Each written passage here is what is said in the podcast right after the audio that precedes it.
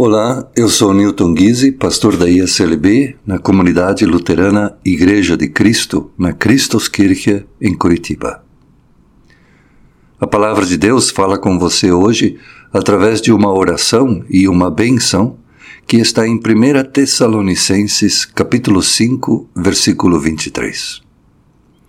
Que Deus que nos dá a paz faça com que vocês sejam completamente dedicados a Ele, e que Ele conserve o espírito, a alma e o corpo de vocês livres de toda mancha, para o dia em que vier o nosso Senhor Jesus Cristo.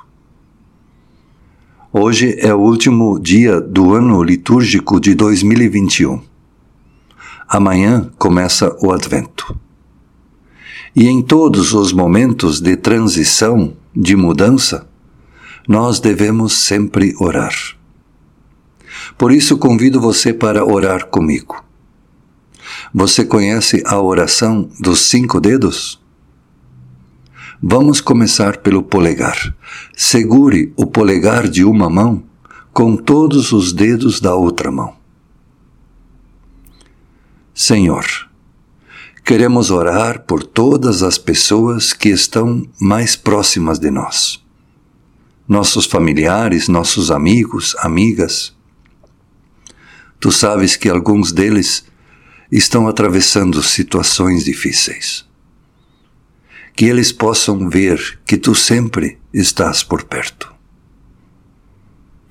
Agora segure o dedo indicador.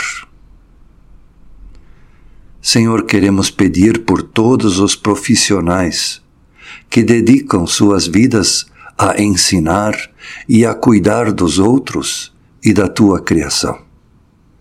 Eles nos ajudam muito através do diálogo, da escuta e da oração.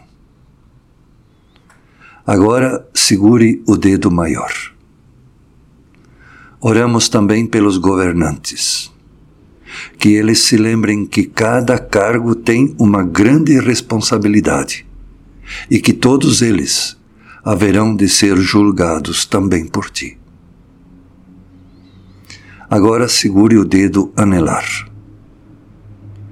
Queremos orar pela pessoa que escolheu compartilhar a sua vida conosco nosso companheiro, companheira, nossa esposa, o esposo.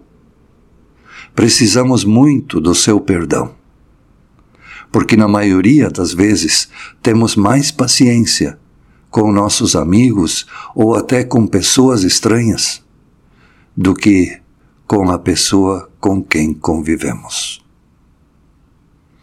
E finalmente, segure o dedo mínimo. Por fim, Senhor, quero também pedir por mim. Querido Deus, fortalece a minha fé. Ajuda-me a ver também em minha vida o teu cuidado e os sinais da tua presença. Dá-me, Senhor, a tua bênção. E agora juntamos as duas mãos e oramos, Pai nosso que estás no céu santificado seja o teu nome. Venha o teu reino. Seja feita a tua vontade, assim na terra como no céu.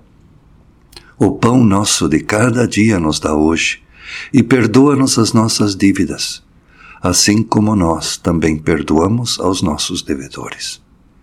E não nos deixes cair em tentação, mas livra-nos do mal. Pois teu é o reino, o poder e a glória para sempre. Amém.